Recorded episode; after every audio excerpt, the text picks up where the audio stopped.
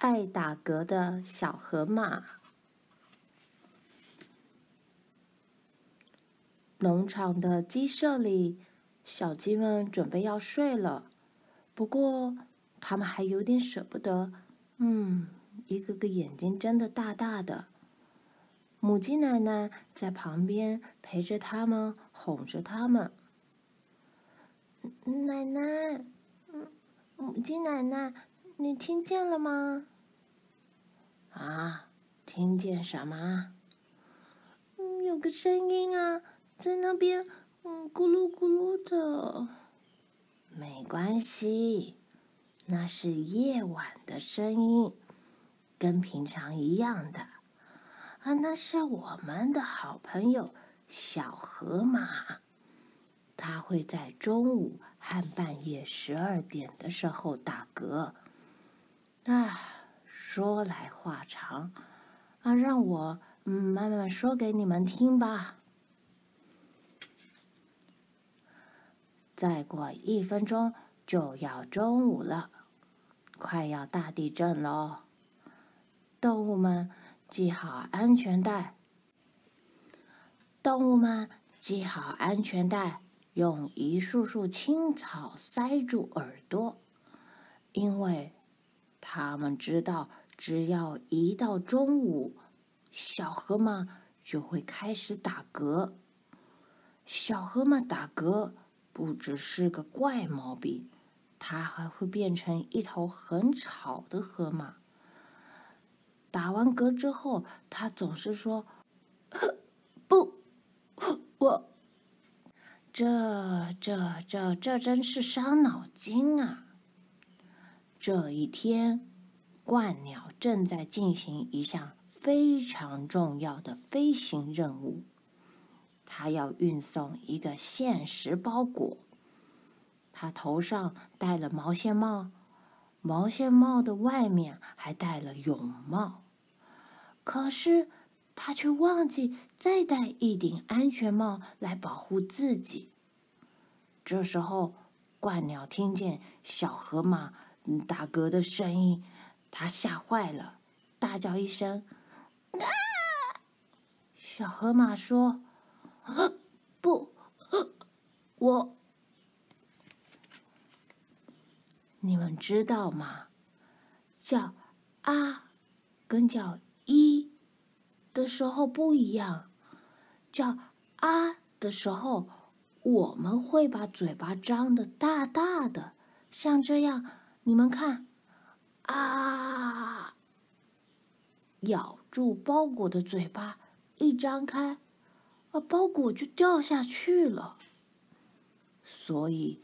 咬着包裹的时候要叫“一”，这样包裹才不会掉。小河马在下面，它已经不打嗝了，现在它在打哈欠。他打开他的大嘴巴，他的嘴巴比鹳鸟的嘴巴大多了。结果，你们看，你们看。哎哎没错，没错。包裹从天上咻掉进去了，掉到小河马的嘴巴里，被小河马吞下去了。小河马开始咳嗽，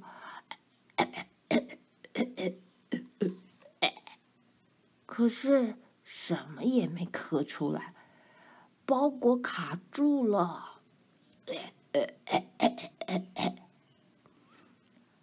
吵吵闹闹的，还没吵完吗？毛毛虫穿着睡衣从苹果里冒出头来，它发出抗议了。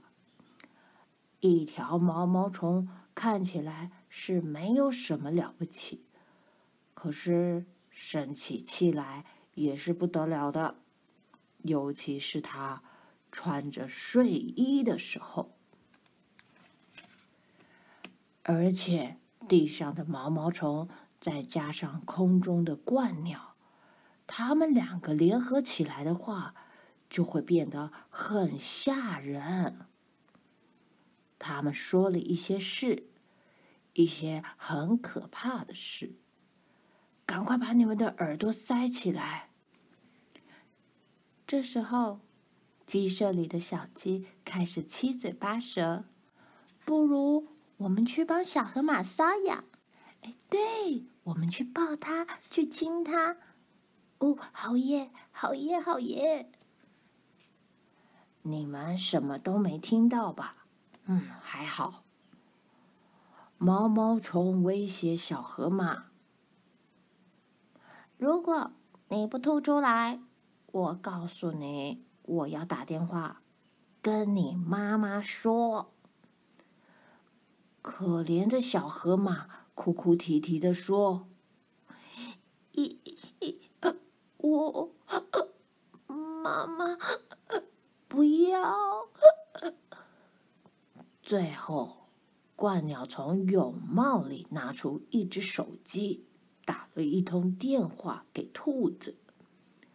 这只兔子是寻找失物的专家，他会用钓鱼竿。把不见的东西钓出来。兔子带着钓鱼竿、雨衣和手电筒快速赶来。兔子说：“嘴巴张大，说啊！”